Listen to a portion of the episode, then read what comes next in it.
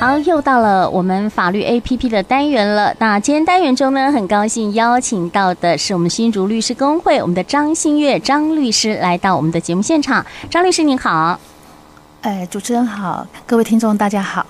好，是今天邀请到张律师来到节目当中啊，我想这个议题哈、跟大家都有息息相关，然后就是这个继承的相关事项啊。那我我想呢哈，我们的律师是不是跟大家先解释一下哦？诶，如果家人哈，嗯，就是说家里边有人过世，要怎么去认定哈谁有这个继承权？那继承的顺序是不是跟大家来解释一下啊？哎，是好。那个有关继承的事项，其实呃，最初的第一开始就是要先认定说，呃，谁有这个继承权。就比如说我们最近嗯呃呃，这个比较夯的这个五亿的这个青 青年他国中生他哎、高中生他死亡的嗯这对对对个部分哈。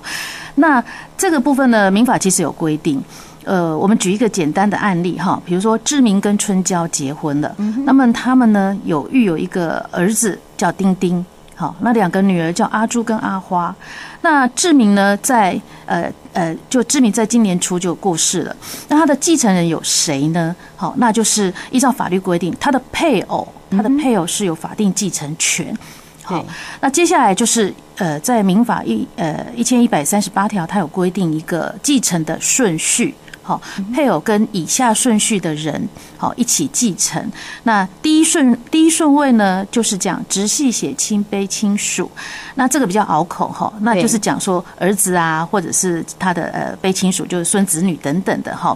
那那个，所以以这一件，那第二顺位呢？第二顺位就是父母，好，就是志明的父母，好。那第三顺位就是他的兄弟姐妹，是，好。第四顺位就是他的祖父母。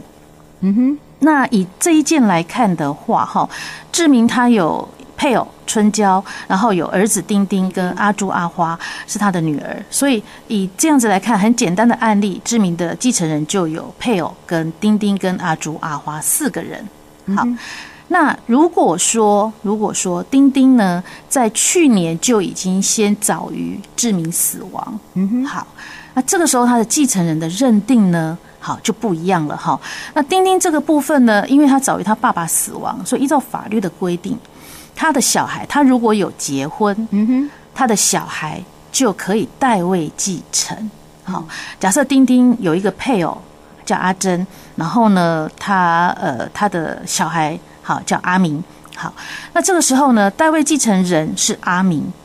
那丁丁的太太呢，并没有继承权。好，也就是说，如果今天志明死亡，他的儿子早于他过世，那他的小孩就可以代为丁丁的应继份来代位继承。嗯，所以呃，这个丁丁的配偶是没有继承权的，只有他儿子才有。对，这就是哦代位继承的制度。那还要记得，代位继承只发生在第一顺位的直系血亲卑亲属。是，好，那如果说假设今天志明死亡的时候，他没有小孩，好，他只有兄弟姐妹，是，那兄弟姐妹有其中一个早于他死亡，他也不会发生代位继承的问题。嗯，是。好，那呃，再来就是要请教一下律师哈、有很多人就是想说，哎，我被继承了，哎我有继承，我是继承人，哎可是又不知道说，哎，这个外面哈、有没有负债，就是不清楚这个被继承人这个外面有没有负债，或是不清楚这个负债是不是大于遗产。那我不想了，我想抛弃继承，那要怎么办呢？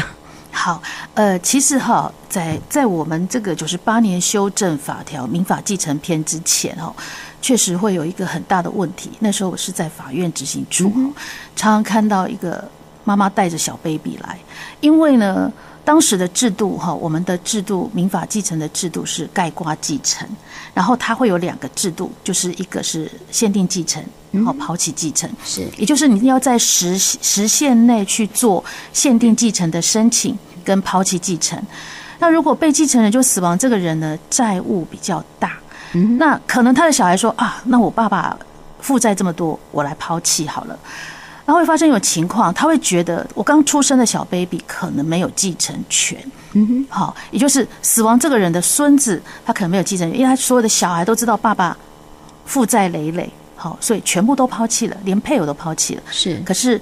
哎，应该是说他的呃这个儿子女儿抛弃之后，忘记帮他自己的小孩做抛弃，哦因为我国的继承制度是以生存原则，就是说，如果被继承人死亡的时候，当时存在的这个继承人都生存的时候，好，那都有继承权。是好，按照第一顺位直系血亲卑亲属的一个制度，就是以这个这个亲等比较近的，就是儿子女儿先继承。对，那他们全部都抛弃的时候，就会落入他的孙子。孙子嗯对，所以九十八年的时候就有变更这一个呃继承法的一个制度哈，就是变成他还是盖瓜继承。好，盖瓜继承的意思就是他的权利义务、他的财产、他的债务，你都要继承。好，但是呢，呃，我们现在修正之后是限定责任。嗯哼，好，那叫限定责任，也就是以他所得的遗产来负这个亲负呃负责负就责对哦了。是是，那那那个刚刚主持人有讲到说，呃，就是说如果不清楚这个被继承人在外面有没有债务，或者是说，呃，不晓得他的负债是不是大于他的遗产遗，产是好，那我们建议啊，哈，第一个有人会觉得说，呃，那我干脆抛弃继承。好，那我之前有看到一个新闻，就是他一直以为被继承人他的爸爸呃负债五百多万，嗯所以他就赶紧在三个月内，直到死亡三个月内，他就去做抛弃继承。嗯哼，结果后来，呃，遗嘱遗嘱执行人、遗嘱管理人就告诉他说，其实你爸爸在台北有一栋不动产， 嗯哼哼，好，那大于五百万，对对对， 价值上千万，是好，他就懊悔了。那他他想要去撤销这个撤回这个继呃抛弃继承，嗯对是完全是不行的。好，因为他是他只要申请之后呃核准，经过向法院申请，他是单方的意思表示嘛，好，他、嗯和这个经过他表示之后就已经生效，他没办法撤回。哦，所以这个不能撤回的，对，一旦抛弃就是抛弃呃了。对对对，嗯是。所以我们建议呢，呃，可以，因为我们其实哈，你现在都不做任何动作，其实法律就保护你了，它是一个限定记。呃，限定责任，嗯哼，好，限定责任，所以你也不用担心。那一旦你被追偿的时候，被追偿的时候，假设有人告你了，说啊你要负责，对其实法院的判决它都是这样下的。比如说，他就会说，呃，在你继承所得的继承遗产范围内负责清偿，嗯哼大概是这个样子。好，是，就是你的呃，就是资产大于负债的时候，可以呃用这个资产先去付付那个负债。对对对，就是哎，你不用做任何的，哦向法院是做任何的，比如说以前要做限定继承的申请，现在是不用了。嗯哼哼，那它就是一个限定责任。但是呢，其实还有一个制度，就是说，你可以在知道死亡被继承人死亡之后三个月内，向法院呢，呃，提出一个呈报一个呃遗产清册。嗯哼，好，那也是保障自己啦，因为你如果没有去做遗产清册的呃这个申请，嗯哼那法院呢，如果说今天有一个债权人跳出来说啊，你父亲欠我钱，那你就去清偿了。这个时候，因为你没有去申报遗产清册，对所以就会发生说，如果陆续又有很多债主出来跟你要钱的时候，啊，你已经把继承的财产通通都已经清偿掉了，可是后续还有人跳出来，那这个时候你就违反法律规定，因为呃，这个遗产是所有债权人的总担保，所以你没有依照比例债权比例去哦清偿是，对，这个时候你就要自己用自己的固有财产去清偿其他的债务。嗯嘿哼，是哦，所以有两个管道，当然你可以抛弃继承，就一劳永逸，或者是说，呃，我们去向法院做一个呃遗产清册的申报，嗯那法院呢就会做一个陆续的呃公示催告，去催告一些债权人出来申报债权，是那这时候就可以依照比例去清偿这一个债务。嗯是。好，那再请教一下律师，就是说要怎么去办理这个抛弃？如果我要抛弃继承，我要怎么去办理？还有这个抛弃继承有没有一些时限？好的，那个抛弃继承，或者是我们要去做刚刚讲的呃限定继承遗产申报的这个部分哈，它会有一个管辖法院的一个一个认定哦，就是以这个被继承人死亡当时他的住所地的法院管辖。嗯好哼，那所以呢，比如说，呃，继承人他们可能分散在各地，可是被继承人死亡的时候，他的住所、他的户籍可能是登记在新竹，那你就必须要向新竹地院这边哦来抛弃继承，或者是呃提出那个遗产申报的一个呃程序。好是，那办理抛弃继承呢，大概它的时限是从知悉你呃是继承的，知悉到这个继承的时间开始起算三个月内。嗯好、所以有些人呃，比如说父母离异很久了哈、那对可能呃他都一直跟着妈妈，然后父亲死亡的时候，其实他也都没看过爸爸哈、对那父亲死亡的话，根本不知悉。已经过了好几年，突然间债主来跟你求偿提告的时候，好，那你只要能证明说，其实我根本不知道不知道嗯我父亲死亡，好，那也是说从我知悉时候开始算三个月，嗯，对，那我就向这个呃被继承人死亡当时住所地的法院，好去提出诉状，要提出一个申请抛弃继承的申请状。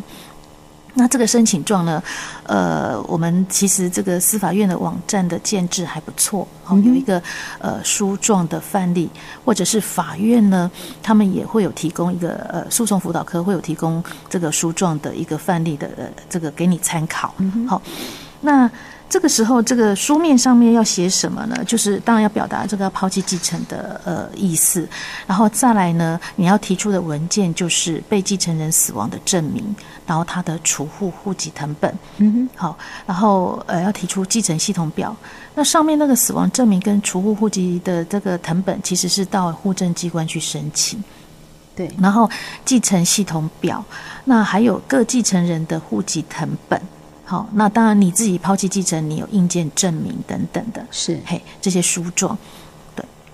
所以刚好比较特别注意，就是说这个时限就是知悉之后的三个月，好，而不是死亡人的之后的三个月是哦、所以这个要特别去呃注意一下哦。啊、那再来就是我们刚刚有提到说，刚刚那个呃这个律师有举例的案例啊，就是说这个呃继承的顺序。那我想问一下，就是说像配偶或是各个顺位继承人，他的遗产的分配比例是不是都一样，还是有不一样？呃，哎，对不起哦，主持人，我刚刚那个有一个抛弃是继承的一个动作哈，我要解释一下哈。是我们诉状的申请，法律这边规定是说，抛弃继承人他必须通知，因为你抛弃而变成继承人的那个人，对哦他他有可能是下一顺位的，也有也有可能是同一顺位的继承人。嗯哼，好，但是这个东西在法院你申请抛弃的时候，呃，你没有提出来，他也会准予备查。但嗯是他的准予备查下面呢，诉状会提醒你要去通知这些人，但是这个不是他要审酌的一个必须的必备文件，这是一个补充说明，不好嗯哦意，思。是嘿好是好那回答那个继承人刚刚所提问的，就是说继承人之间他的遗产分配的比例哈，法律有规定。那刚刚讲到配偶是法定继承人，对，那配偶的部分呢，如果跟其他顺位的继承人继承的时候，那我们讲的是应继份，应继份是不一样的。嗯好，那依照法律规定，配偶如果跟第一顺位直系血亲、卑亲属哦这些呃继承人一起继承的时候，他的应继份是均分。哼，嗯哦哼，像刚刚呃，比如说我们刚刚举了一个呃志明跟春娇这对，个这案例，案例好是那第一个比较简单的，丁丁还在嘛？哈，对那这个时候呢，志明死亡，他的继承人就是春娇、丁丁跟阿朱、阿花。是那这时候他的配偶跟这些三位子女呢，他的应继份就是均分，均分所以就是四分之一。嗯哼，对，好，那如果呃，刚刚有讲到一个案例哈、丁丁死亡了，他的孩子哈、啊阿明哈、他代位继承。对，那假设呢，今天呃，他他有两个小孩好了哈，阿明跟阿华。那阿明跟阿华是代为丁丁的这个应继份来继承，是所以这两个人他他继承的应继份就是他爸爸四分之一。嗯哼，那也就是说，阿明跟阿华的应继份是在乘以二分之一，就是八分之一。哦，对，对，是这个样子。好，那如果配偶跟第二顺位，也就是父母，好、就是被继承人的父母一起继承的时候，配偶的应继份是二分之一。嗯好那剩下就是父母的二分之一去应继份。